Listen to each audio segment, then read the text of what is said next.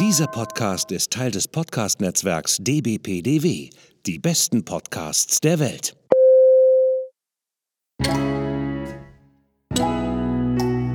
Willkommen beim Podcast von Rockstar TV mit Florian Petzold und Andreas Steinecke. Einen wunderschönen guten Morgen. Es ist Montagmorgen, 10 Uhr. Wo ist mein Knoppers? Guten Morgen, Andreas. Hör mal, ich habe deinen Knoppers gefunden, das liegt hier. Ach, das liegt, liegt in Essen. Das ja, ist ja schön. Das ist ja, ja, schön, dass es in Essen liegt. Du, äh, aber lass uns die Einleitung mal wieder nicht so lang machen. Wie, oh, du bist ja ganz kurze Einleitung. Ja, ja, ganz kurz ganz irgendwie kurz. halt, weil wir wissen alle, das Wetter da draußen im Ruhrpott ist scheiße. Du wohnst ja auch nicht so weit weg, das Wetter ist auch kacke. Und wir müssen gleich dabei sagen, Andreas wird heute sich etwas zurückhalten müssen, weil er leider etwas erkrankt ist. Die Stimmbänder machen nicht so mit. Die Erkältung ist halt im Hause schon angetroffen. Meine Stimme ist auch schon etwas reibeisiger, irgendwie halt, weil die Gravel Games waren schön, aber auch hart. Viele haben es gesehen in der Instagram Story. Aber Celery. Wir begrüßen heute unseren neuen Gast, Marc Brodesser. Grüß dich. Hi, guten Morgen. Hi, Hier Marc. ist das Wetter sonnig. Hi, Andreas. Und äh, bei mir ist nur noch ein bisschen Resthusten. Also Kindergartenseuchen äh, kommen auch bei mir rein, aber jetzt geht's gerade, Gott sei Dank wieder. Ja, Kindergarten, ja, okay. Also ich bin kinderlos. Ich glaube, Andreas ist auch kinderlos. Also die Seuchen haben wir uns dann woanders eingefangen. Äh, geschweige denn, wie gesagt, gestern, äh, äh, äh Freitag, Samstag, Sonntag viel gelabert auf, der, auf den Gravel Games, weil ich habe bei Skew Bikes mit ausgeholfen gehabt. Aber das ist ja jetzt hier nicht das Thema. Lieber Marc, ich weiß, dich müsste, also jeder, der eigentlich Mountainbike fährt, irgendwie sollte dich schon mal gehört haben, geschweige denn kennen. Aber dennoch, Marc, erzähl uns mal, wer du bist. Ja, das ist ganz interessant. Äh, vor allen Dingen denke ich mal, Leute, die äh, Fahrtechnik auf YouTube googeln, haben vielleicht schon mal äh, mich, ähm, über mich gehört. Aber eigentlich bin ich auch schon was länger dabei. Also ich ähm, komme aus dem Bergischen Land, das ist in der Nähe vom Ruhrpott und das Wetter ist ja mal, mal so, mal so, aber eigentlich auch ganz gut. Und ähm, fahre seit den ja, 90ern Mountainbike ähm, und ja, so einen typischen Verlauf, mit dem Hardtail-Stargabel angefangen dann ging es immer weiter, kam dann die Phase mit Freeride und Sprüngen. Ja, und vor allen Dingen bekannt bin ich, seitdem ich äh, Mountainbike, Fahrtechnik, Kurse gebe und Fahrtechnik-Videos mache. Also Kurse so seit 2008 und die Videos auch seit 2009. Und ja, es hat sich so ein bisschen entwickelt. Ihr wisst ja, wie die digitalen Medien alles so ein bisschen verändert haben. Und äh, durch Fahrtechnik TV ja, habe ich dann einfach auch viele Leute erreicht und freue mich auch immer, wenn Leute mich mal ansprechen und sagen, hey, deine Tipps haben mir damals geholfen oder helfen mir jetzt und bin immer noch am Ball geblieben und so wie sich das Ganze immer weiterentwickelt, entwickelt man sich ja selber auch weiter. Mhm, richtig. Wir hatten ja auch äh, Roxy Mallorca hier schon äh, bei uns im Podcast drin. Sie hat ja auch schon ein bisschen erklärt gehabt, Fahrtechnik irgendwie, wann sie angefangen hat, wie sie angefangen hat was ich bei dir immer faszinierend finde, du hast immer noch alte Schätzchen, die du fährst. Ne? Also du, du bist nicht derjenige, der sich irgendwie alle zwei Jahre oder drei Jahre ein neues Bike kauft. Nein, du machst deine Kurse auch immer noch mit deinen alten Schätzchen. Was fährst du denn da immer so? Ja, das ist wirklich ganz witzig, dass ähm, das so ein bisschen ja, mich da herausstellt, weil es gibt natürlich auch andere Leute, die so alte Räder sammeln oder so oder ihre alten Räder noch haben. Aber ich habe vor allen Dingen meinen 2003er Stahlfully von Pulcro, die Marke gibt es auch nicht mehr, äh, habe ich immer mal wieder dabei, auch in Videos oder so. Und ist natürlich von 2003 entsprechend etwas lustig von der Geometrie.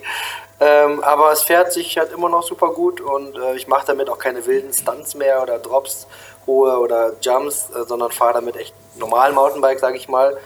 Und ähm, hatte damals eine Doppelbrückengabel dran, eine Mazzocchi Super T ja, Junior T, falls ihr das noch kennt. Und ähm, Fox Vanilla äh, Dämpfer. Also ich habe es eigentlich auch noch ziemlich original so gelassen, wie es ist. Und mit Rohlaufschaltung natürlich, weil ich die eigentlich immer fahre.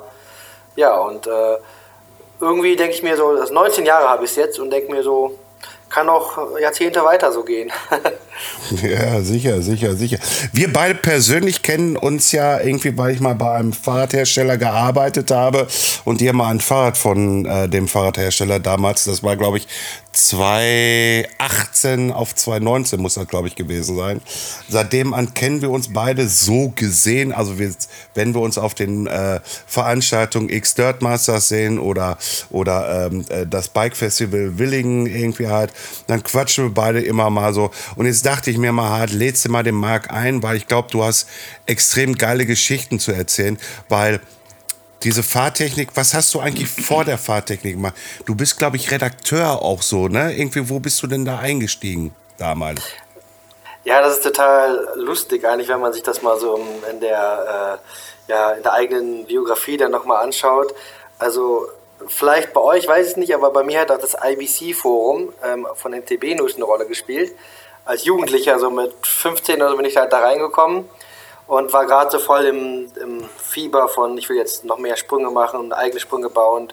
Dirt, ich hatte ein Dirtbike, Dirt Jump, äh, Freeride, das war alles so voll meine Welt, so mit 15, also das war so 2000, 2001. Und ähm, ja, da hat es hat sich dann nachher so ergeben, dass ich quasi über diese ganze Schiene äh, auch dann die Kontakte hatte und ich habe von 2001 angefangen, als äh, Schreiberling zu arbeiten, also von Veranstaltungen zu berichten. Und ähm, das fing an mit dem Gardasee-Festival, wo ich dann auch äh, schon gestaunt habe, wenn Timo Pritzel seine Backflips gemacht hat oder so. Und ähm, da fing ich dann schon an, akribisch jeden Trick aufzuschreiben in meinen Notizen und nachher dann so ausführliche Berichte zu schreiben. Und ähm, das lief dann noch über eine private Webseite von einem Freund. Ähm, ja, den Namen, äh, den glaube ich, der ist zensiert. Also die Fearless Onion of King Riders, ja, äh, könnte man sagen. Und dann kam ich später zu, auch zu MTB News. Ähm, das war natürlich ein paar Jahre später. Vorher habe ich schon bei Mountainbike Rider und bei Mountainbike Magazin geschrieben. Ähm, größere Artikel. Also ich war voll in dieser Redakteur, Mountainbike Journalist Schiene drin, und äh, habe da so meine Erfahrungen gesammelt, viele Leute kennengelernt, gute Kontakte und auch wieder jedes Event äh, hingefahren, berichtet, jeden Trick einzeln aufgeschrieben und ähm, ja, und dann war ich 2010 oder 11 war ich auch der erste festangestellte Redakteur bei MTB News.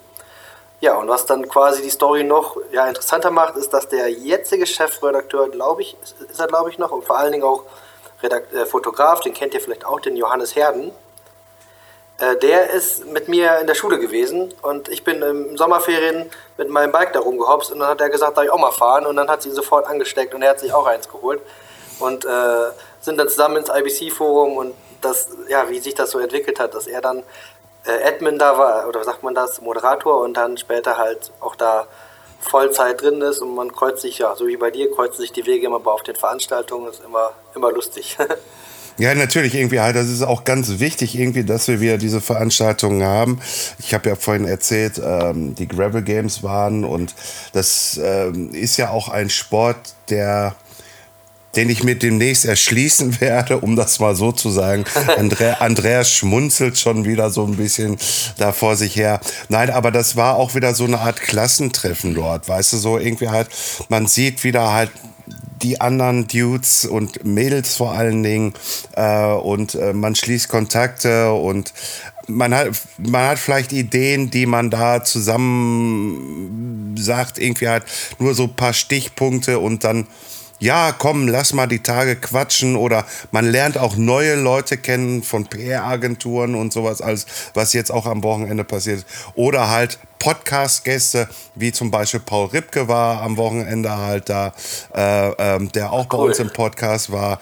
Und ähm, das ist halt einfach, einfach so ein, immer so ein Mehrwert für mich, diese Veranstaltung. Das ist genauso auch, wenn ich mich äh, mit dir treffe, irgendwie halt so, irgendwie halt, wir quatschen ja dann auch irgendwie halt so keine Ahnung, eine halbe Stunde auf jeden Fall, ja. äh, äh, ähm, was es Neues gibt irgendwie halt. Und ähm, du hast mich ja jetzt auch angeschrieben gehabt, irgendwie, guck mal, mein, mein, meine neue Fahrtechnik. Ja, also nicht, nicht die neue Fahrtechnik, sondern wie vermittel ich das halt einfach. Vielleicht magst du darüber noch mal gerne was sagen. Ja, aber ich habe auch eine kleine Frage. Wie, bei diesen Gravel Games sind dann da auch viele Mountainbike-Dudes, weil du gerade meinst, die sind so wie ein Klassentreffen oder? Ja, äh, ja. Oder sind das auch Renn Renn Rennradfahrer? ja, also, also ähm, du, pass auf, äh, viele Mountainbiker gucken natürlich auch auf Gravel. So, ja, weil mhm. es ja es ist zwar nichts Gefedertes in dem Sinne, dennoch ähm, ähm, die Gravel-Bikes sind ja geländetauglich, um das mal so zu sagen. Ja, Enkel, ja. du kannst, du kannst da wirklich äh, Single Trails eigentlich damit schon fahren. Das geht. Ja. Ähm, und ähm, äh, du hast aber halt den Vorteil, du kannst mit diesen Rädern halt schneller und weiter kommen. Weil ja. du weißt es selber, wenn du dicke Schlappen auf deinem MTB drauf hast, irgendwie und fährst deine 30, 40 Kilometer, da weißt du, was du getan hast. Ne, da bist ja. du eigentlich, um das schöne Wort zu nehmen, im Arsch. So, ja, da bist du richtig im Arsch. Beim Gravelbike irgendwie halt, ja, ich sag mal so, irgendwie bei 40 Kilometer ist da noch nicht Feierabend. Äh, da ist irgendwie erst Feierabend so bei 100, wenn man dann sagt, also 50 Kilometer hin, 50 Kilometer zurück. Vielleicht kann der Andreas einmal eben kurz was noch dazu sagen, weil er lebt es ja, er kommt ja vom Mountainbiken und ist so mehr rumgeswitcht jetzt auf Gravel. Andreas, sag mal was dazu.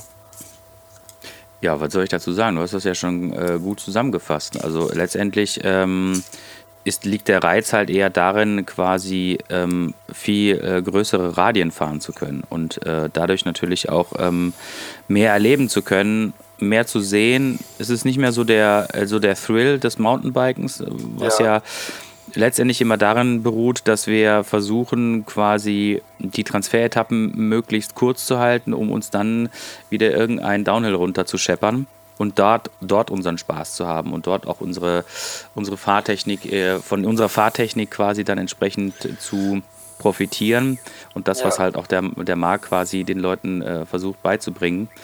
Und das hat ja mit dem Gravelbiken eher weniger zu tun. Klar gibt es da auch Downhill-Passagen und klar macht es da auch Sinn, eine vernünftige Fahrtechnik zu haben, weil das ist halt Gravelbiken und Downhill, das ist halt dann schon eher eine sehr, sehr ursprüngliche Geschichte. Das ist halt quasi wie damals in den 90ern. Du hast eine Stargabel, du hast äh, ein Hardtail, da musst du halt schon irgendwie gucken. Und dann hast du natürlich noch den Rennradlenker, ne? Oh, ja, den, oh, Ne? Also oh, ähm, ja. da muss man sich natürlich auch erstmal dran gewöhnen. Und das Ding bergab ist dann schon eine ganz andere Nummer. Ne? Also du hast einen Lenker, der halt irgendwie zwischen 42 und 46 Millimeter breit ist. Das ist vergleichsweise wie jetzt ähm, ein Mountainbike-Lenker. Das kannst du halt irgendwie. Äh, ich habe Millimeter gesagt oder Zentimeter? Keine Ahnung. Ich meine natürlich Zentimeter, nicht Millimeter. Das wäre ein bisschen klein. Ähm, nein, aber jeden, also jedenfalls ähm, ist es halt eine ganz andere Art des Fahrens und ähm, der Reiz liegt halt eher daran, dass du halt einfach einen großen Radius äh, fahren kannst. Ich hatte sogar schon auch äh, in Kursen, habe ich auch schon mit Gravelbikern gemacht, aber das ist auch keine eigene Wissenschaft, sage ich mal, sondern da gibt es natürlich die gleichen Basics ähm, und ähm, ja, und viel, viel weiter hinaus. Also klar wollen vielleicht manche Gravelbiker auch einen kleinen Bunny Hop können, ähm, weil sie dann auch so Spurrillen haben oder kleine Hindernisse. Aber an sich äh, ist das mehr im, im Basic-Bereich. Und äh, ja, aber ich äh, habe da großen Respekt vor. Ich bin so ein bisschen auf dem Kriegsfuß mit diesen Rennlenkern. Also wenn, wenn man mir dann äh, einen Riser-Lenker drauf macht und ein bisschen kürzeren Vorbau, kann ich die Faszination für mich auch fühlen. Aber sonst äh, streikt mein Rücken und mein Nacken mögen das nicht so. Aber ich denke mal, viele, die vielleicht äh, einen anderen Background haben, sind da schon, ja, haben sich damit schon äh, arrangiert oder kommen damit gut klar mit dieser Sitzposition. Und, also, äh, ja.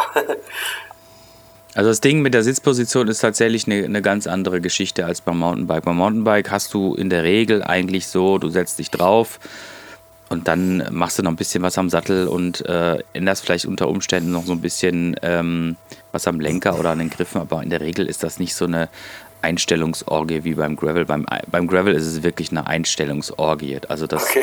das sind wirklich, ähm, die Winkel sind im Millimeterbereich und äh, haben extreme Auswirkungen darauf, ob du dich auf dem Fahrrad wohlfühlst oder nicht.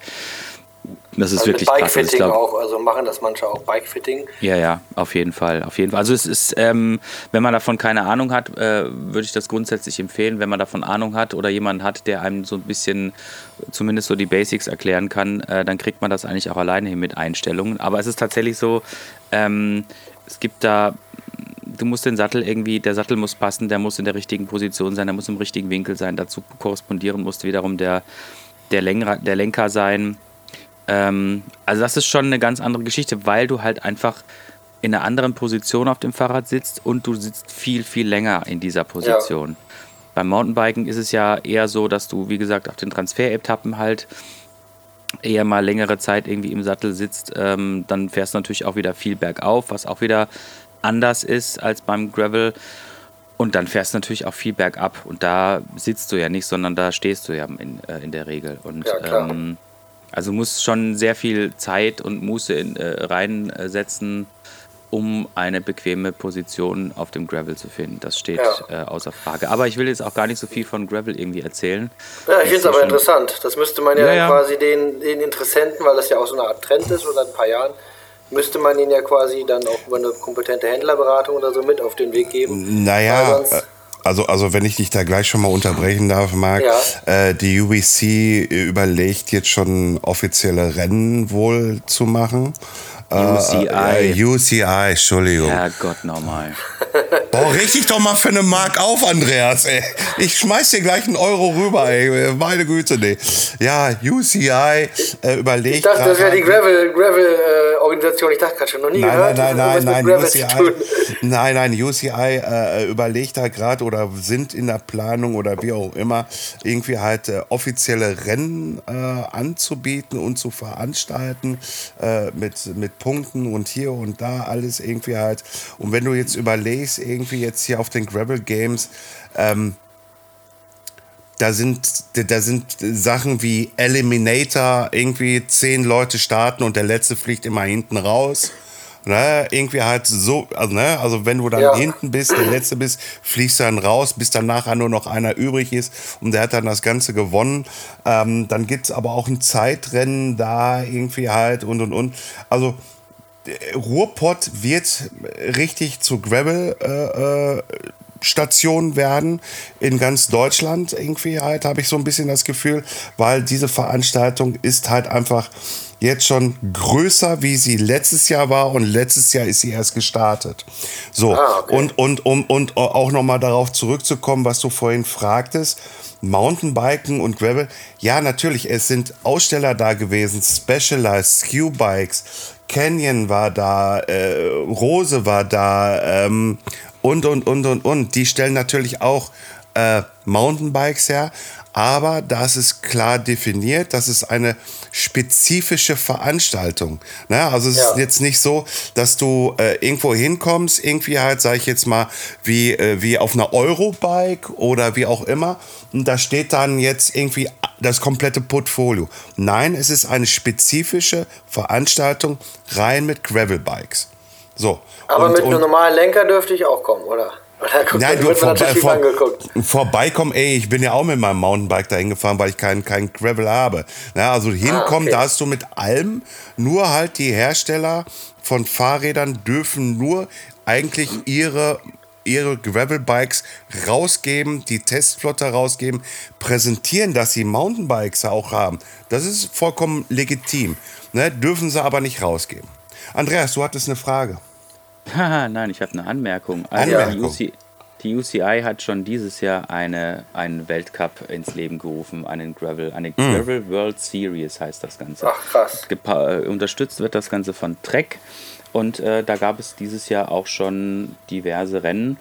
Mm, das letzte ist tatsächlich jetzt ähm, am 18. September in Spanien gewesen. Es gab insgesamt äh, sechs, neun elf Rennen und es gibt natürlich auch eine Weltmeisterschaft, die hat dieses Jahr in, äh, in Italien stattgefunden. Und das ähm, ja. das ist jetzt schon alles äh, durchgeplant bis 2027. Also diese ja. Gravel World Series ist bei der UCI schon angekommen und wird auch quasi schon mit Leben gefüllt. Also insofern ist das Ganze jetzt auch quasi im Wettbewerbskalender angekommen.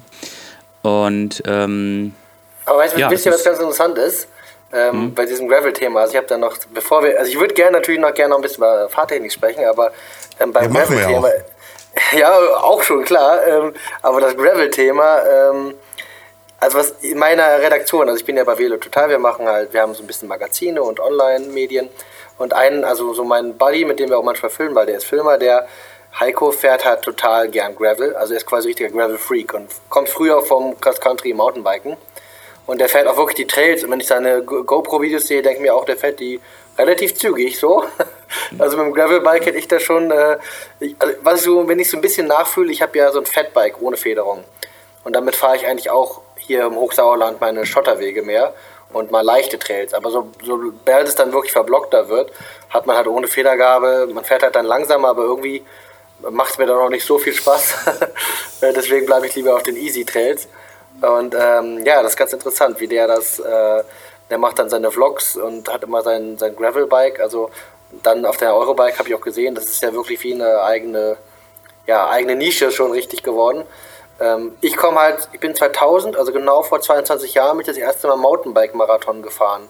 Äh, habt ihr da auch äh, Erfahrungen mit oder weil das mache ich eigentlich immer so einmal im Jahr und finde das auch sehr gravel-lastig, äh, was den Untergrund angeht. ähm, nee, nee, also äh, äh, Cross-Country bin ich, bin ich nie gefahren, weil ich auch äh, seltenst mal ein Cross-Country-Bike in meinem, in meinem Fundus hatte. Ich hatte mal eins tatsächlich, das war so ein Race-Fully, äh, wenn ich aber quasi sowas ähnliches gefahren bin, dann waren es immer die 24-Stunden-Rennen ah, in stimmt, Duisburg, ja. Ja. Ähm, die ja mehr oder minder eigentlich auch so in diese Kategorie passen. Ähm, das hat mich eigentlich immer gereizt. Aber die bin ich dann auch immer mit dem äh, Enduro mitgefahren. Äh, wo sich alle Leute dann irgendwie äh, drüber okay. ähm, gewundert haben, warum man mit so viel Federweg ähm, äh, so ein Rennen fährt. Aber es hat immer funktioniert. Ähm, ja, insofern habe ich da jetzt nicht so viele Berührungspunkte zu Cross Country. Ja, ich auch nicht. Ich, gar, ich, ich ganz und gar nicht. Also ich, ich habe zwar angefangen mit dem Hardtail, was ich aber dann so weit umgebaut hatte, irgendwie, dass es schon fast Enduro-lastig war, ganz am Anfang ja. wieder. Und dann kamen die ersten Enduros, irgendwie halt äh, äh, äh, Scott Genius, äh, keine Ahnung, dann, dann Rose, dann Votec und jetzt aktuell halt Aubert. Und äh, von daher, ich bin dem Enduro immer treu geblieben. Der, das, der ja, Marc äh, ist, ja. ist, ist, ein, ist ein sehr dankbarer Gast heute, weil er so ein bisschen äh, mit die Gesprächsführung übernimmt mhm. und, und uns, uns das Fragen interessiert stellt. mich wirklich. ja, ja, insofern. Ja, aber ähm, ich finde es gut. Ja, finde ich eigentlich auch ganz gut. Ähm, es hat mal, äh, hat mal was Neues auf jeden Fall. Marc, ich glaube, ich hatte dich gerade unterbrochen. Ähm, ja, oder ich habe dich unterbrochen, kann, kann auch sein. Ähm, also ich finde es so interessant, weil also Mountainbike-Marathon, das ist halt anders als Cross Country. Bei Cross Country fährst du immer so einen Rundkurs mit fünf oder sieben Kilometer und bei Marathon hast du so die Wahl zwischen 40 oder 80 oder 110. Da kannst du immer so, ja, gibt verschiedene Ein Ein Einordnungen. Ich fahre immer die kleine Runde. und ähm, da wurde natürlich auch lang gesagt, das ist ja eigentlich auch fast nur Schotterstraßen. Also die Marathons gibt es halt ganz Europa. Es gibt auch natürlich auch eine Rennserie und, und Weltmeisterschaft. Ich bin 2000 in der Rhön meinen ersten gefahren und 2001 direkt am Gardasee. Da könnt ihr euch vorstellen, wie das dann war. Äh, mit meinem ja. Focus Hardtail. Erstmal eine Stunde nur bergauf und dann alle Trails war ich einer der einzigen, die da irgendwie die Trails gefahren sind. Alle haben halt getragen. Ähm, aber hier im Sauerland, wo ich wohne, gibt es wirklich immer noch zum Beispiel so eine Marathon-Serie. Äh, und ähm, die, äh, ja, die, mit, wie sagt man das, Teilnehmerzahlen sind halt wegen Corona und so ein bisschen gesunken. Und ich frage mich gerade ein bisschen, ob vielleicht auch manche ehemalige Marathonbiker so ein bisschen ins Graveln reingekommen sind, weil das halt auch recht ähnlich ist. Ähm, Stimmt. Ja, aber es gibt natürlich auch Single-Trail-lastige Marathons, aber die meisten aufgrund schon der, ja, der Wegeführung äh, mit den Forstbehörden und alles ist halt wirklich viel ähm, Schotter. Und ich finde, das macht auch dann so einen Heidenspaß, weil auf Schotterwegen kann ich bergab schneller fahren als auf dem Singletrail. Auf dem Singletrail bin ich nie so der Typ, der so komplett laufen lässt und Harakiri, weil dann kommen ja dann doch immer Hindernisse, Sprünge, enge Kurven. Und auf Schotterwegen, da kann man mal so richtig Gas geben. Das, äh, gerade bei so einer Veranstaltung, ich finde, das macht einen Heidenspaß. Aber äh, natürlich mit dem Mountainbike dann. Ich weiß nicht, wie es mit dem Gravelbike wäre ähm, muss man sich wahrscheinlich ein bisschen dran gewöhnen einfach. Also ähm, es war eigentlich vorhin bei mir so ein bisschen verkehrt zu sagen, dass ich noch kein Gravel in dem Sinne hatte. Also es war auch kein Gravel, sondern ich hatte mir mal von Decathlon das Trieband 500 gekauft gehabt und dann habe ich 35er Schlappen drauf gemacht gehabt von Panaracer, also 700er mal äh, 35, weil mehr passte nicht drauf, ne? also von der Geo ging es halt einfach nicht. Und ja. habe mir dann auch noch einen Gravel-Lenker geholt mit dem Flair irgendwie, ich weiß nicht, 12 Prozent irgendwie halt, wo unten, also der typische Rennradlenker, ne, der geht ja meistens parallel mit dem, mit dem Geschwung, ja. um das kippt dann halt zur Seite so halt weg, ne? damit du auch noch mal da dich noch mal so ein bisschen drauf abstützen kannst. Ist halt dann einfach bequemer halt. Ne? Und hatte halt nur eine einfache Sora-Schaltung, eine, eine, eine 2x9er da drauf oder was das auch war. Es war okay, aber dann kam halt mal ein Kollege irgendwie, der hier sonst auch nur Rennrad fährt. Der hat zum Beispiel einen Colnago äh, mit einer ja. Campagnolo-Schaltung. Äh, und der hatte sich dann von Track irgendwie ein, ein, ein Gravel gekauft gehabt. Und ich wusste schon, der Andreas fährt da jetzt auch schon Gravel. Und dann habe ich mich mal da drauf gesetzt. Und da hatte der natürlich einen 40er, nee, ich meine sogar 43er, nee, oder 45, ich weiß nicht, aber irgendwie so im Dreh. Breite Reifen, also 700 mal äh, 40, sage ich jetzt mal ganz blöd. Ja. Und, da, und da merkte ich auf einmal so, aha, Aha, da hat er auch von Shimano da diese GRX-Schaltung drauf gehabt und da merkte ich irgendwie, okay, das funktioniert. Ne? Das ist cool irgendwie halt. Und, und ähm, ich habe es bis dato noch nicht gebacken gekriegt, geschweige denn, ich habe ja jetzt eine Ansage gekriegt auf der Eurobike. Ich soll mich ja jetzt kommenden Monat melden und äh, dann gucke ich mal, ob ich mein Gravelbike bekomme. Äh, äh, und, und, Andreas stellst dir ein. äh, äh, und da gibt die Einstellungsorgie. Ja, ja, das, also ich werde definitiv äh, zum Herrn Steinecke hinfahren und sagen, guck mal, ist das so für mich richtig? Ne, weil er ist halt einfach der Macher irgendwie in meinen Augen für Gravel irgendwie halt und äh, er hat verschiedene Sitzpositionen, verschiedene Sättel schon mal ausprobiert. Natürlich er ist natürlich mit mir nicht vergleichbar. Andreas wiegt, glaube ich, irgendwie 50 Kilo weniger als meine Wenigkeit und fertig halt. Ne? Aber es steckt ja auch ein Plan dahinter, warum ja. ich halt auch graveln möchte. Ne? Mehr Ausdauer, mehr Kondition etc. pp. Ne? Längere Strecken, mehr Erfahrungen sammeln halt und und und. Und ähm, ja, und alles weitere kommt dann nochmal irgendwie. Ähm, aber ich glaube, das wäre aber auch ein Thema für dich, dass du das vielleicht in deinem äh, Fahrtechnikkurs, wie auch immer, vielleicht mal so auch mit aufnehmen könntest, solltest, du Ja, es ist schon eine Frage. Also seit dieser Trend aufkam, habe ich das schon natürlich mal probiert. Ähm, aber bei, wenn man das mal vergleicht mit normalen Radfahrern oder normalen Pedelec-Fahrern, ist ähnlich, dass quasi nur wenige von sich aus merken, hey, ich äh, äh, könnte noch besser werden oder sicherer, sondern meistens dann eher, wenn knappe Situationen oder Unfälle gab. Ähm, bei Mountainbikern ist das irgendwie die Mentalität ein bisschen eine andere. Da kommen viele halt schon früher drauf, so, oh, ich muss jetzt mal einen Kurs machen oder so. Mhm. Und die kommen dann von sich aus. Also ich hatte das schon beworben und so, aber das ist, ähm, also bei Gravelbikern sind, denke ich mal, viele, die vielleicht auch vom Rennrad oder, oder einfach schon Vorerfahrung haben und die fahren einfach und kommen mit dem klar, was sie können und sehen einfach nicht so den Bedarf. Und äh, deswegen war da einfach nicht so die Nachfrage. Aber das kann sich ja alles ändern. Ähm, muss man einfach mal in, in, Beobachtung halten, wenn die, wenn die Zielgruppe auch größer wird ähm, und vielleicht auch mehr Einsteiger da reinkommen, die vielleicht sagen, ich will mal wie beim Mountainbiken, von der Pike auf will ich es halt richtig lernen, mhm. wenn man jetzt nicht als Jugendlicher angefangen hat, sondern erst später, dann ist es ja auch wirklich gut zu, zugunsten der eigenen Sicherheit und mehr Spaß, ähm, Kurse zu machen, ja und halt dann auch wirklich selber zu üben. Wobei ich dann da auch schon wieder so ein bisschen äh, prognostizieren kann, ähnlich wie bei den Mountainbikern, wo manche sagen, ja, ich will halt nur Trails fahren, äh, aber habe nicht so Bock irgendwie äh, im Schulhof oder im Parkplatz ein bisschen zu üben. Äh, bei Gravelbikern könnte dies sein, auch viele Leute, die vielleicht beruflich oder familiär eingespannt sind, dass die dann sagen, nee, jetzt will ich lieber noch meine Kilometer machen und mhm. äh, habe jetzt nicht so Lust, äh, irgendwie zu Hause was zu üben, was natürlich auch was bringen würde, aber ja, das ist äh, so ein bisschen die Erfahrung, dass sich zeigt, viele, selbst die, die Kurse machen, viele üben halt dann selber zu wenig oder teilweise auch gar nicht.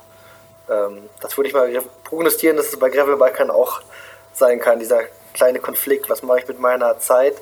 Gehe ich was üben oder gehe ich Kilometer machen und ein bisschen die Natur genießen. Hm. Mit Fahrtwind. also, also ja. ich, ich, ich muss dabei sagen, bei mir war es so, also ich habe äh, ja auch mal jetzt einen Kurs gemacht gehabt, äh, hier bei Mountainbike Ruhrgebiet, äh, sechs Stunden äh, fortgeschrittenen Kurs und ich habe gestern auch noch mal mit dem Carsten gequatscht gehabt. Ähm, Also bei mir ist es wirklich so. Ne? Ich, ich, ich hatte vor da paar Stürze und bin dann einfach viel zu vorsichtig gefahren, weil ich auch gar nicht die Körperposition mehr gehabt habe. Und Carsten hat mir dann wieder Körperposition ne, gezeigt, wie stehen und und und, wie Kurven fahren. Und jedes Mal, wenn ich irgendwie wieder in den alten Trott reingehe, und das habe ich dem Carsten gestern auch gesagt, ähm, dann kommt dann so, so, so, so Kanickel-Fangschlag von hinten, so der Carsten bei mir irgendwie, ne, weißt du so, ne? Nein, stell dich richtig ins Bike rein, mach das, mach dieses. Und das habe ich ihm gestern gesagt und ich bin ja immer noch lernwillig mit meinen ja. 45 Lenzen und äh, ich möchte das auch beibehalten äh, und, und, und, fertig halt einfach. Aber jetzt sind wir ja schon mal wieder in dem Bereich drin, ähm, Fahrtechnikkurse, was du ja was dich ja so auch bekannt gemacht hat. Ja, ich hatte ja vorhin gesagt gehabt, du hattest mich angeschrieben gehabt, äh, im Sinne, guck mal hier, mein, mein, mein neuer Kurs, irgendwie, wie ich das so beibringe. Erzähl mal, damit die Leute das da draußen auch wissen. Ja, es war ganz witzig. Also es kam wirklich auch, ähm, äh, weil ich gesehen hatte, dass ihr das Thema auch schon im Podcast hattet, hattet und dann dachte ich, ja, ähm, vielleicht wäre interessant, dass es auch was Neues hier in Deutschland gibt. Und im Grunde natürlich klar, meine Bikeschule, die, die gibt es so äh, weiterhin. Und was ich dir aber geschickt habe, war quasi ein Lehrgang für Trainer. Ja. Also da ist es quasi so, weil wenn man sagt, natürlich steigt die Zahl der Trainer. Es gibt sehr große Bikeschulen, die teilweise über 100 Trainer haben. Also ich habe Fortbildung gegeben für Trainer von der größten Bikeschule in der Schweiz und der größten Bikeschule in Deutschland. Und dann merkst du, okay, die haben jetzt über 100 Trainer. Äh, das ist alles echt am Wachsen im Vergleich zu, zu früher. Und äh, dementsprechend ist auch, sag ich mal, in der, im Ausbildungsmarkt gibt es natürlich mehrere Anbieter. Und äh, das Monopol hat da im Grunde die DIMP, die das schon seit 2012, glaube ich, macht. Ähm, eine Fahrtechniktrainer-Ausbildung. Und über die Jahre gab es mal hier was, mal da was, gibt was Internationales, auch da, wo die Roxy mitmacht, also BICP. Und mhm. ähm, ich habe mir aber immer gedacht, ich will es mal ganz anders machen, ähm, so wie ich es mir vorstellen würde, weil ich ja auch viele Lehrgänge mitgemacht habe als Teilnehmer. Also zum Beispiel, ich möchte ohne Prüfungsdruck das haben, ähm, ich möchte das, ähm, wirklich einen guten Austausch haben, genug Zeit auch für Austausch und nicht so ein Programm, wo du wirklich teilweise, also ich habe auch viele Ausbildungen mitgemacht, wo du teilweise noch bis 21 Uhr da die Theorie am, am Büffeln warst und viel Seminarraum und so. Und äh, ja, das hat mich hat mir dann auch irgendwie motiviert, was Eigenes zu machen. Und deswegen habe ich ähm, ja, den BEP-Lehrgang ins Leben gerufen und den, ja, es kam auch super gut an, aber weil es immer was anderes ist. Also noch nicht mal zu sagen, hey, alles, was die anderen machen, ist schlecht oder so, sondern einfach zu sagen, hey, wir haben einfach noch ein anderes Angebot und für viele Leute, die vielleicht ähm, ein bisschen Kurse geben, gerne Tipps geben, ähm, aber die keine Lust haben, so eine sehr hochschwellige Ausbildung zu machen, wo du lange immer wieder hin musst, du musst deine Lizenz immer verlängern und du hast ein sehr striktes äh, Raster, wo du reinpassen musst. Also so ist falsch, so ist richtig. Ähm, das ist natürlich oft dann in den Prüfungen, wird das genau geguckt und ähm, bei uns ist das ein bisschen offener und es geht sehr viel um, wie du gesagt, gesagt hast, das Vermitteln, das Lehren. Und ich sage mal ein Klassikerbeispiel, wo ich wirklich versuche, viele Trainer zu motivieren, ähm, dass man weniger immer nur diese Standardmethode, also nach dem Motto, ich habe hier ein Thema, ich stelle das vor, die Grundposition, ich erkläre, was ist wichtig, dann äh, zeige ich es in der Demo, dann lasse ich die Leute machen, gebe Feedback und so, so läuft es halt oft ab. Und das ist oft auch sehr, ja, so Frontalunterricht, schulmäßig. Das oft auch mit zu viel ähm, Input, den die Leute kriegen, die ja diese ganzen Fachbegriffe und alles gar nicht kennen. Und auch nicht alle so in Alltagsphysik so gut ist und sofort immer alle Hebel und Winkel und alles so verstehen. Deswegen bin ich ein großer Fürsprecher, dass die Trainer ihre Methodenvielfalt einfach noch stärken und sagen, es gibt viele Themen, wo ich erstmal die Leute einfach mal angucke, machen lasse und ähm, ja, dann, dann reingehe und gucke, welches Thema, wie sehr gehe ich da in die Tiefe, und versuchen quasi die kognitive Belastung, so nennt man das, gering zu halten. Also weniger ja, allgemein über so ein Thema erzählen und ganz viele Informationen zu bringen, sondern erstmal gucken, was bringen die Leute mit und dann reinzugehen. Ja, da, da sehe ich halt noch viel, ja, viel Bedarf in der Trainerszene, weil ich früher auch immer so war, dass ich immer erstmal allen das erklären wollte. mhm. ähm, was ist denn so ein typischer Trainer? Also ähm, welche Skills sollte ich im Vorfeld mitbringen, um nachher bei dir diese Ausbildung weiterführend als Trainer äh, äh, zu machen, so dass ich das dann auch in meiner Region, also zum Beispiel, ich komme zu dir an, lieber Marc, und sag, ich möchte gerne Trainer werden. So, äh, mit deinem Dokument irgendwie, was ich nachher vorhalten kann, weil es ja meistens genau. so, darüber habe ich ja auch schon mal gesprochen, Entschuldigung, ähm, weil wenn du irgendwie halt Kids äh, oder ähm, Menschen irgendwie was anbietest, dann wollen die irgendwie einen Zettel sehen, irgendwie halt, dass du auch zertifiziert bist, dieses auch auszuführen. Das ist typisch deutsch, ja. das wissen wir alle. Ne? Du musst deinen dein, dein Lebenslauf, da musst du deine, deine, deine, deine Abschlüsse damit reinpacken und und und. Und dann zählt bei dem äh, HR erstmal irgendwie, wer du bist. Ne? So, ja. deswegen, ne? was muss ich denn aber vorher für Skills, was muss ich überhaupt mitbringen, um bei dir ausgebildet zu werden zum Trainer?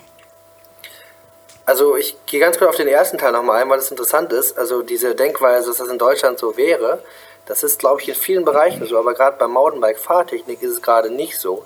Und das ist ja quasi das Thema, wo dann quasi, ja, die ganze Szene äh, die ganze Branche, ist eine, ist eine kleine Nischenbranche, aber der Fahrtechniktrainer, das ist auch verbunden mit, mit dem Guiding, also Fahrtechniktrainer und Tourenguides, da seit Jahren dran sind und sagen, hey, in anderen Ländern, Frankreich und so, ist das alles geregelt. Jemand, der Touren führt oder der Kurse gibt, der muss äh, so einen Zettel haben und der muss auch die entsprechende äh, Ausbildung oder Fortbildung gemacht haben. Sonst darf der das gar nicht. Und das gibt es in, äh, in, Deutschland im, im Skibereich oder im, im, äh, im Surfbereich und so gibt es auch solche Regelungen, dass zumindest die, die so eine Bikeschule leiten, die Qualifikation haben müssen. Und bei Bikeschulen, also du könntest morgen sagen, hey cool, ich habe einen Kurs gemacht, äh, jetzt mache ich einfach die Bikeschule Ruhrpott äh, Rockers oder so, ja.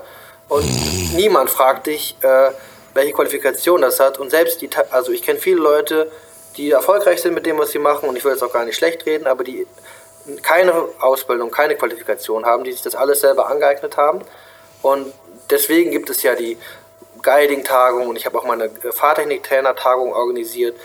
Alles, das wurde schon lange versucht, äh, das so ein bisschen, ja, eine Quali Qualitätssicherung reinzubringen, zu gucken, wie ist es eigentlich rechtlich, weil in England gab es zum Beispiel mal einen Fall, dass jemand in einem Kurs verunglückt ist und dann hat dann der Richter gefragt, äh, welche Qualifikation hatte eigentlich der Trainer.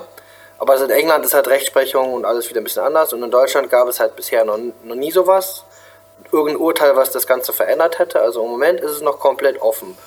Und ähm, ob du jetzt eine DIMP-Ausbildung machst oder WSV oder BICP oder BIP bei mir oder was es noch so gibt, äh, das bleibt völlig dir selbst überlassen.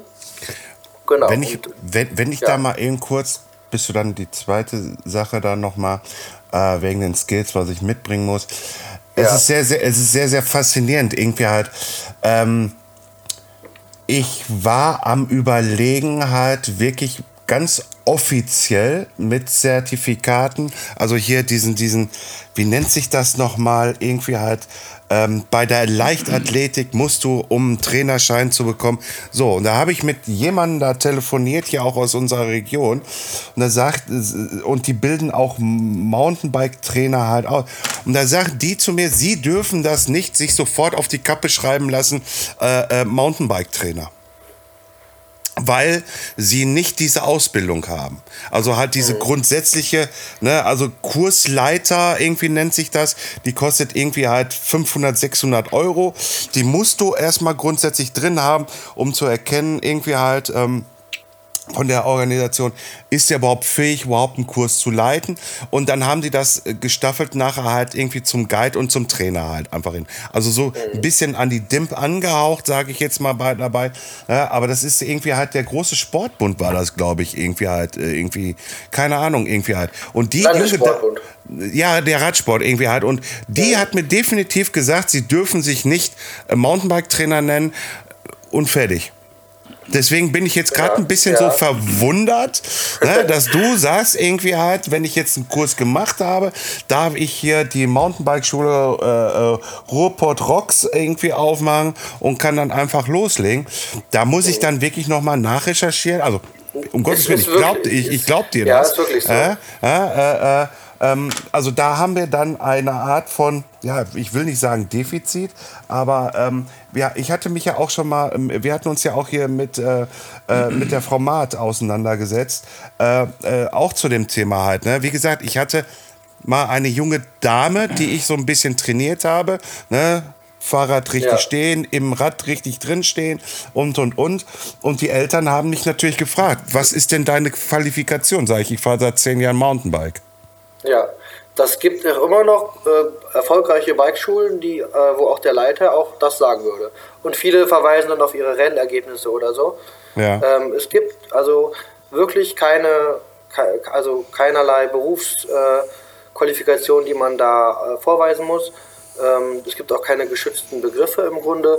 Und äh, ja, das ist halt interessant. Also quasi die ganze Branche wartet schon seit, seit zehn Jahren oder länger so darauf nach dem Motto, irgendwann kommt das mal. So dieses äh, staatlich gedeckelte, wie jetzt in Frankreich zum Beispiel. Mhm. Oder ähm, dass man sagt, äh, oder wieder Vorbild Surfschulen, ähm, Skischulen, wo man sagt, zumindest der Leiter einer Bikeschule muss eine Qualifikation haben. Aber es kommt nicht, es kommt nicht und äh, ich sehe da jetzt auch gerade nicht, dass sich das groß ändert. Aber man muss ja auch das Positive daran sehen. Natürlich, das Negative ist, dass man sagt, es werden echt viele Leute äh, auf die Leute losgelassen, die nicht die Qualifikation haben. Und da, da könnte ich mir jetzt quasi auf die Frage von eben drauf eingehen. Also jemand, der so eine Ausbildung machen will. Ähm, wir sagen schon natürlich, dass es gut und wichtig ist, dass diese Leute auch in dem Thema drin sind. Äh, das eigene Fahrkönnen, das wird vorher online abgeprüft über, über Videos. Ähm, und sie halten online halt auch viel Lehrmaterial. Ähm, aber es sollten schon Leute sein, die auch Kurse geben oder Kurse geben wollen. Also jemand, der sagt, ich fahre gerne Mountainbike, jetzt mache ich direkt mal so eine Ausbildung. Das dann, dann hast du quasi in, dem, in deiner Gruppe hast du drei, vier gestandene Trainer, die sich halt fortbilden und Ausbildung machen wollen und einen, der hat noch nie einen Kurs gegeben oder mitgemacht. Das ist dann naja, nicht ganz so günstig. Deswegen setzen wir das schon voraus, dass da eine äh, Vorerfahrung da ist. Und natürlich äh, was jetzt so den Typ angeht, wie jemand ist, natürlich soll man so bleiben, wie man ist, also ganz authentisch, aber kommunikative Art, äh, offen auf die Leute zugehen, offen mit den Leuten sprechen, ja, Begeisterung, Interesse für das Thema zu haben, das ist alles ganz wichtig und natürlich kann man immer noch an Feinheiten im Lehrauftritt oder so, kann man sie darauf hinweisen, aber ähm, es wäre ungünstig, wenn, wenn jemand quasi sehr verschlossen ist oder gar nicht so gern mit Leuten arbeitet. Und äh, ja, was natürlich dir wahrscheinlich auch schon mehrfach dann gesagt wurde, was wir immer total empfehlen, zu sagen, das, was für deine Haftung und alles so wichtig ist. Also ich empfehle sehr Outdoor Erste-Hilfe-Kurse zu machen. Also das finde ich auch viel wichtiger. Man, also bei den Ausbildungen musst du halt einen Schein abgeben, dass du so ein Rote Kreuz äh, Erste-Hilfe-Seminar mitgemacht hast. Das, muss, das darf auch nicht älter als drei Jahre oder so sein. Ähm, aber das kennt ihr ja in so einem Raum und da sitzt man da mit den ganzen Leuten, die das auch nur all diesen Schein machen müssen für ihren Beruf oder so und dann drückt man auf so einer Puppe rum oder so. Klar ist alles interessant und äh, leider vergisst man viel wieder, aber ein Outdoor-Erste Hilfe ist ganz anders. Da fährst du los, auf einmal liegt da einer blutend und schreiend am Wegesrand und du musst schon reagieren. Und ähm, da werden halt diese, diese Szenarien halt auch durchgespielt in diesen Outdoor-Erste Hilfe. Und da geht es auch viel darum, ja, du bist jetzt im Wald, jetzt liegt da einer. Was, was kannst du machen? Ne? Also da gibt es dann so bestimmte Vorgaben, welche Verhaltensweise du haben solltest, die Vitalfunktion checken und so weiter und so fort. Da gibt es auch gute Literatur zu, aber ich empfehle wirklich jedem, diese Erfahrung mal gemacht zu haben, weil äh, es ist wirklich erschreckend echt. Also wenn da, man weiß klar, das ist Kunstblut und die Person äh, hat nicht wirklich Schmerzen und das ist eine von der Outdoor-Erste-Hilfe-Schule. Ähm, aber es, man ist total unter Stress, man denkt echt so, oh krass. Äh, und ähm, dann weiß man, wie ist es, wenn das mal passiert in einem Kurs oder wenn du mit einer Gruppe irgendwo hinkommst und da liegt halt schon einer, dann musst du ja auch äh, als Guide oder als Coach agieren. Also da würde ich, das würde ich immer total empfehlen. Ja, aber im Grunde sonst ist es rechtlich, jeder kann Kurse geben und ähm, ja, trotzdem ist natürlich eine Fortbildung wichtig und unsere Fortbildung soll quasi so niedrigschwellig sein, dass es auch die Leute lockt, die es bisher nicht gemacht haben. Die sagen, oh, DIM-Ausbildung, klingt ja interessant, aber ist so teuer, ich muss da oft hin. Oder ich bin ja schon so erfahren, ich habe keine Lust, direkt das erste Modul, Basis, Fahrsicherheit. Ich will direkt in Level 2 Fahrtechnikschein machen. Das geht in der Regel nicht. Äh, da gibt es viele, ja, die das einfach noch nicht gemacht haben und die versuche ich auch anzusprechen. Und in, im ersten Lehrgang in Winterberg hat es auch sehr gut funktioniert. Also da waren mehrere Leute, wusste ich, die haben schon gute Erfahrungen, aber wenn die da sind, dann werden die sagen, boah, super, das habe ich gebraucht, aber die hätten jetzt kein Interesse gehabt, eine ein Jahr, zwei Jahre DIMP-Ausbildung oder etwas Ähnliches zu machen. Mhm. Ähm, kann man denn auch durchfallen? Ja, also das, Fahr das Fahrkönnen wird auch danach, also das ist auch ein Unterschied, wir machen keine Prüfungen äh, in dem Lehrgang nach dem Motto, okay, äh, du bist Trainer, aber du hast selber noch da ein äh, Problem in deiner eigenen Fahrtechnik, jetzt fällst du durch. Und wir sagen halt, klar, es wird vorher schon, werden über Videos und so gesagt, das müsst ihr halt können. Und dann nach dem Lehrgang haben die Leute noch Zeit, wenn sie im Lehrgang merken, wenn der, der Ausbilder, also das bin ja ich, wenn ich sage, hey, äh, deine vordere Ferse, äh, die Ferse im vorderen Fuß, äh, die hängt oft nicht, die zeigt oft zu weit oben. Da musst du echt, echt dran arbeiten, weil du bist ja auch der, du hast Vorbildfunktionen und das, das was du lehrst, musst du halt auch machen. Dann hat er natürlich noch wochenlang Zeit, nach dem Lehrgang das zu üben und dann werden die Videos, Videoclips eingeschickt. Und äh, wenn da alles passt, wird das Zertifikat zugeschickt. Aber es, äh, wir wollen aber diesen Prüfungsdruck rausnehmen, weil viele Leute äh, leiden unter Prüfungsstress und äh, können nicht performen unter diesem Druck. Die anderen äh, Auszubildenden gucken zu, der, die Ausbilder gucken zu. Bei der DIMP und bei BICP, da wird euch auch alles benotet. Also dann kann es sein, wenn du dir einen Patzer leistest, hast du auf einmal eine 4 oder so halt. Äh, das ist halt, das wollen wir alles rausnehmen, weil das hast du nachher nicht, wenn du Trainer bist, und du hast so eine Gruppe und du machst einen kleinen Fahrfehler. Entweder merken die das gar nicht oder sie sagen, hey, du bist ja auch nur ein Mensch. Ne? Ähm, du hast nicht diesen Druck, immer 1A sauber performen zu fahren. Deswegen ist es bei uns nicht so im Schwerpunkt. Und unsere Probanden sind echte Probanden. Das ist auch ein Unterschied zu den anderen Ausbildungen. Also normalerweise bei Ausbildungen sind entweder die Ausbilder oder die, äh, die, anderen, ähm, die anderen Auszubildenden sind Teilnehmer dann in den Lehrproben oder in Lehrbeispielen. Und ähm, das macht eine ganz andere Atmosphäre, wenn, wenn jemand äh, ja, Fehler nur so tut, als wenn er den Fehler macht. Oder auch die Reaktion, wie reagiert er auf ein Feedback, wenn das gar nicht echt ist, sondern gespielt. Ähm, oder auch teilweise, dann kriegen Leute einen Auftrag, der soll mal ein bisschen der sein, der den Fehler macht oder der so ein bisschen stört, den Ablauf. Äh, das wollen wir gar nicht, wir wollen echte Probanden, die laden wir dann ein. Und das sind echte Teilnehmer. Und da kam auch immer das Feedback von, von den den Trainern, die mitgemacht haben, dass sie gesagt haben, boah, ich habe ja schon ein paar Ausbildungen gemacht und das, das finde ich auch totaler Mehrwert, dass wir echte Probanden haben, die echt reagieren und ähm, das sind auch nur Lehrbeispiele, also weil du, weil du gefragt hast, also die Lehrproben werden nicht benotet und es geht auch nicht um Durchfallen oder Schaffen. Das wird dann, wenn ich jetzt jemanden hätte, wo ich merke, boah, der ist völlig ungeeignet für einen Trainerberuf, das würde ich dann mit ihm im persönlichen Gespräch äh, klären. Mhm, okay, okay, okay. Auch hier das nochmal ähm, rückwirkend, ähm, äh, der Erste-Hilfe-Kurs Outdoor, äh, das, was du beschrieben hast. Ich kenne es, ich habe es noch nicht gemacht, danke, aber ich werde diesen Hinweis äh, mal mitnehmen.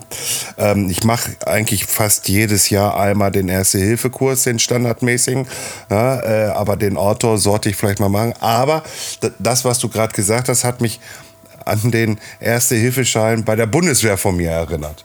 Ja, also okay. äh, da, da, da, da wurde einem auch plastisch dargestellt, ähm, Bauchschüsse, Granatenexplosionen irgendwie hat und Bauchdecker oh. auf und spritzenderweise, geschweige denn, wie rettet man Personen aus einem Fahrzeug raus, halt, wenn sie brennt und und und und was oh. einem dann so mitgeteilt wird.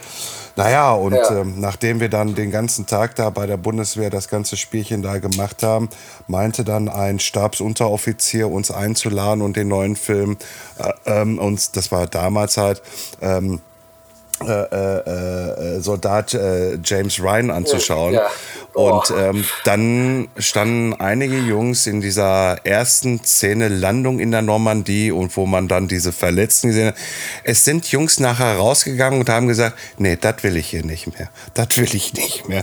Ich so, ja, ja aber das ist die Realität jetzt nur mal anders nochmal dargestellt hat. Aber komm, ich schweife wieder ab.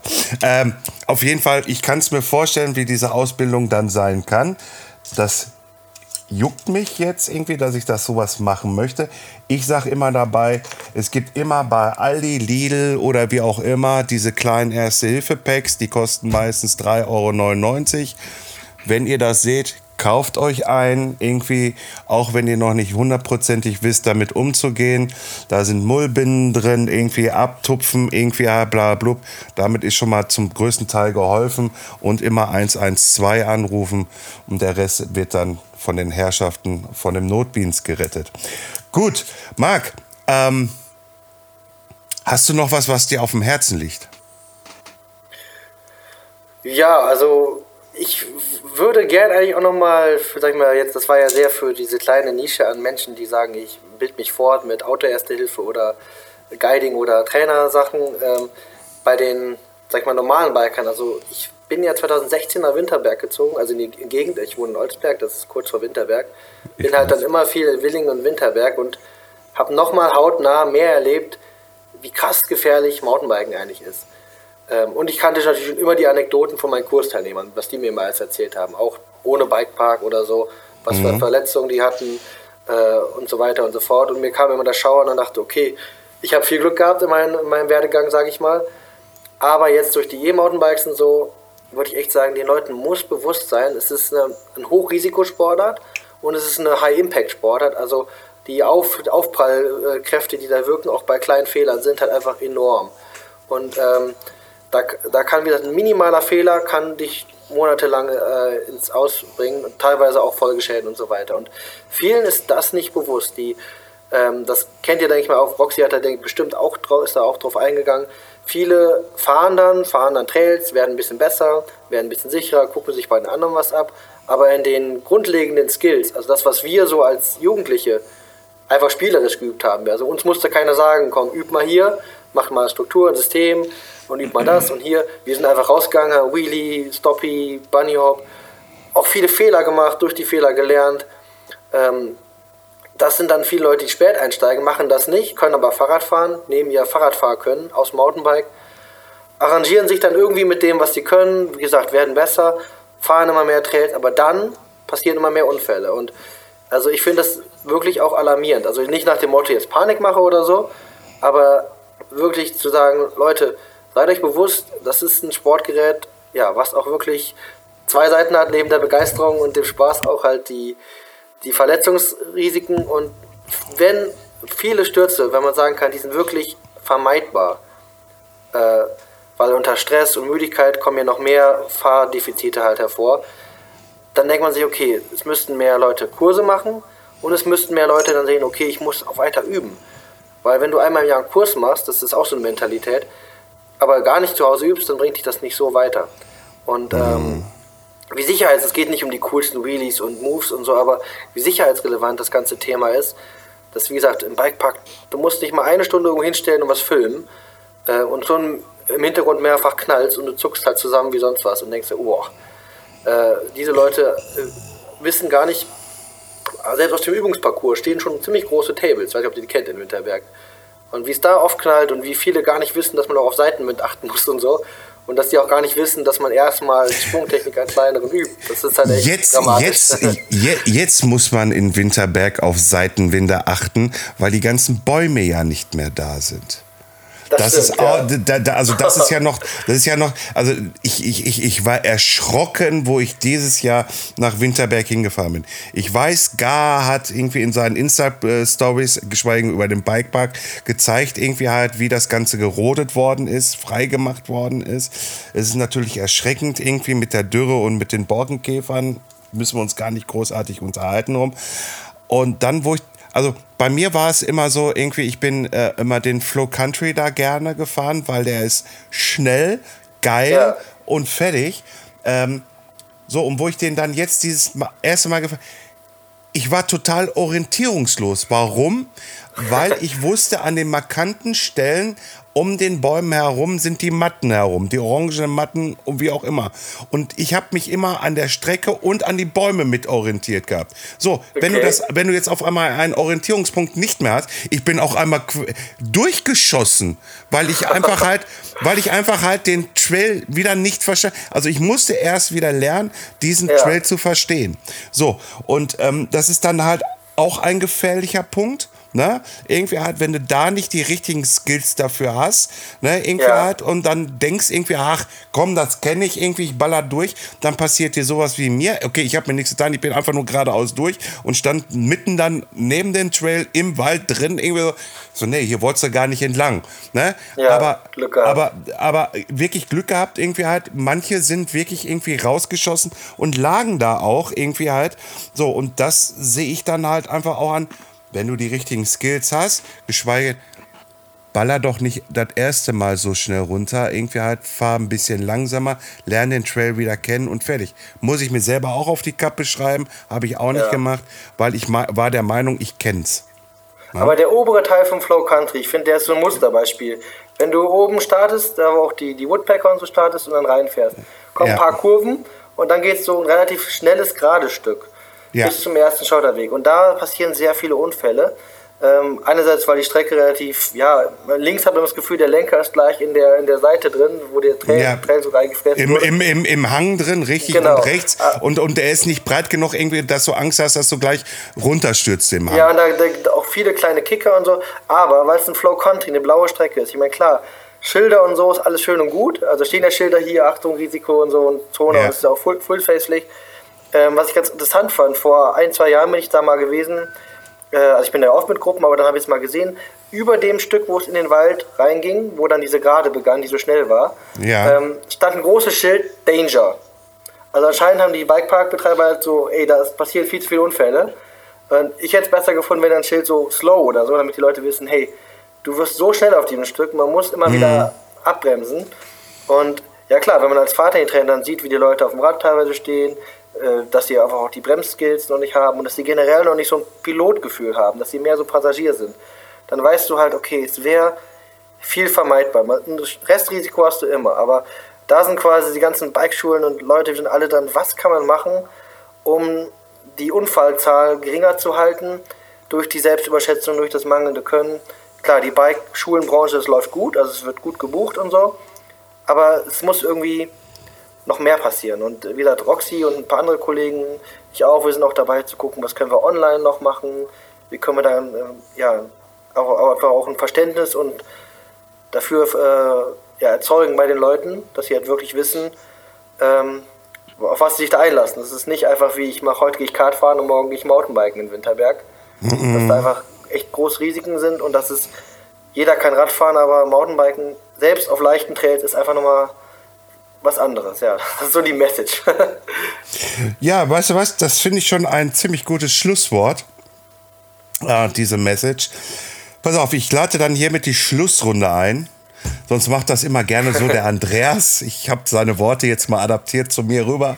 Äh, lieber Marc, es war sehr spannend, äh, dir zuzuhören. Auch halt einfach, wie du jetzt äh, Trainer ausbildest, halt einfach.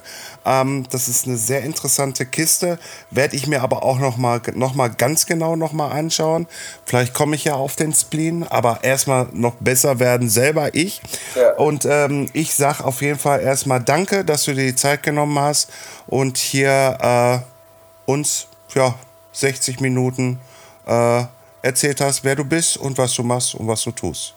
Andreas. Ich konnte ja heute leider nicht so viel beitragen, aber ich habe sehr interessiert zugehört. Ich meine, ich kenne den Marc jetzt ja auch schon ein paar Jahre und äh, ich weiß ja, was er macht.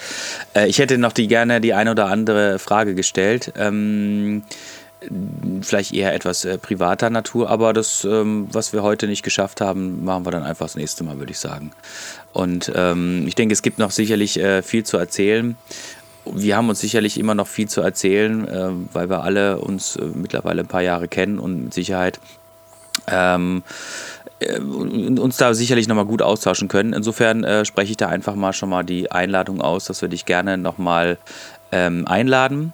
Und ähm, dann bin ich auch hoffentlich äh, fitter und kann mehr zum Podcast beitragen, so wie wir das immer gewohnt sind. Aber das reicht jetzt erstmal. Vielen Dank, Marc, dass du bei uns da, dabei gewesen bist und ähm, dass du dir ähm, die Zeit genommen hast und uns ähm, von deinem Werdegang und äh, deinem Beruf berichtet hast und äh, dass wir auch das Thema Gravelbiken noch so ein bisschen angerissen haben. Das war, das hat mich äh, gefreut. ich fand es sehr interessant, vor allen Dingen das mit dieser Einstellungsthematik. Ähm, das kenne ich ja klar bei Rennradfahrern, aber bei Gravelbike, ähm, ich denke mal, da, da kommt bestimmt noch mal was, dass die Leute ja, auch mehr Bewusstsein dafür kriegen, dass es äh, Gravel nicht unbedingt der Po oder der Nacken wehtun muss, wenn man es halt richtig macht. Ne? Da steckt mehr hinter, ja. ja. Ich bedanke mich auch für die Möglichkeit. Und äh, ja, spätestens beim Dirtmaster sieht man sich ja, aber vielleicht ja auch mal vorher. Äh, ich wohne halt hier, ihr seid auch immer eingeladen, das schöne Hochsauerland und die äh, Waldautobahn äh, kennenzulernen. Wegen den Harvester-Spuren weiß ich nicht, ob ein Gravelbike gerade so gut hier ist. aber äh, ja, wenn ihr noch eins mit dicken Reifen habt, kommt vorbei. Alles klar, danke, ciao. Mach's gut. Danke, ciao. Danke, ciao.